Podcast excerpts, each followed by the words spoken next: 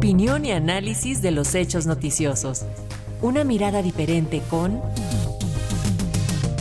Jorge Meléndez Preciado.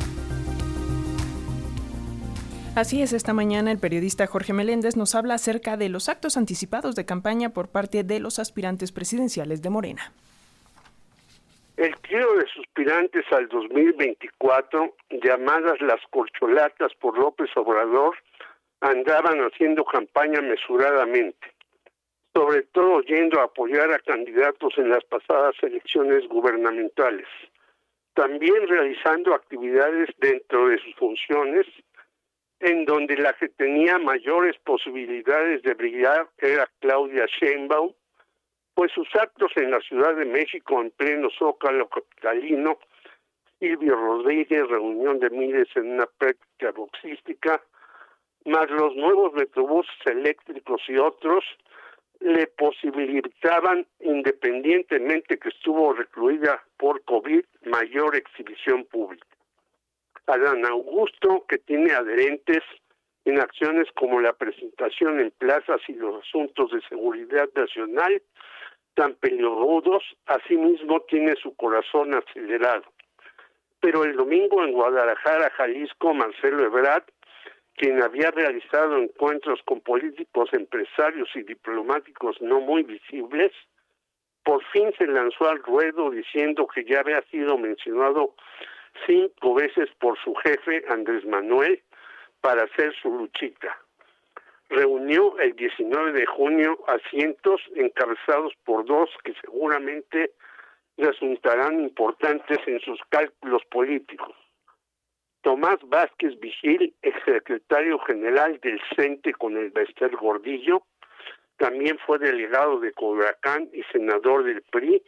y ahora es diputado local morenista. Y Malú Mitchell, la cual está muy bien relacionada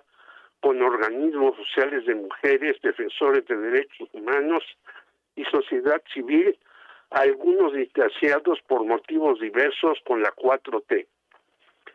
Que va con todo Marcelo lo muestra que hasta un WhatsApp tiene a disposición de sus simpatizantes y los que caigan,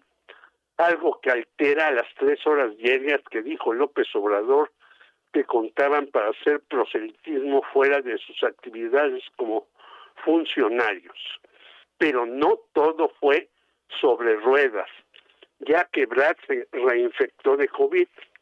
En tanto, doña Claudia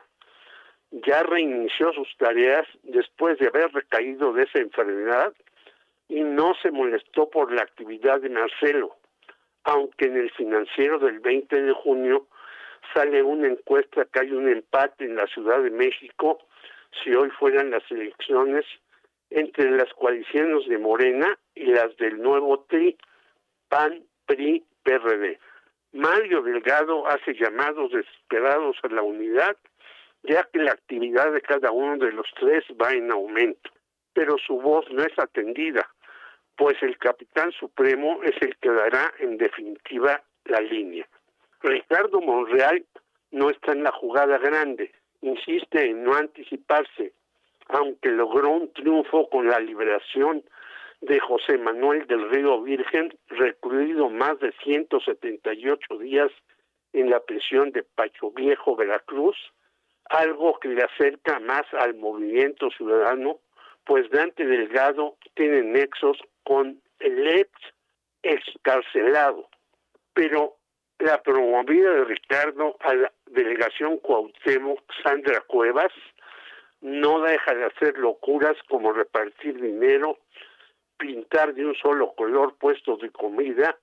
y ahora quiere prohibir concentraciones públicas por el regreso del COVID. Muchas acciones abiertas o embosadas, lo que muestra la actual forma de hacer política de los morenistas,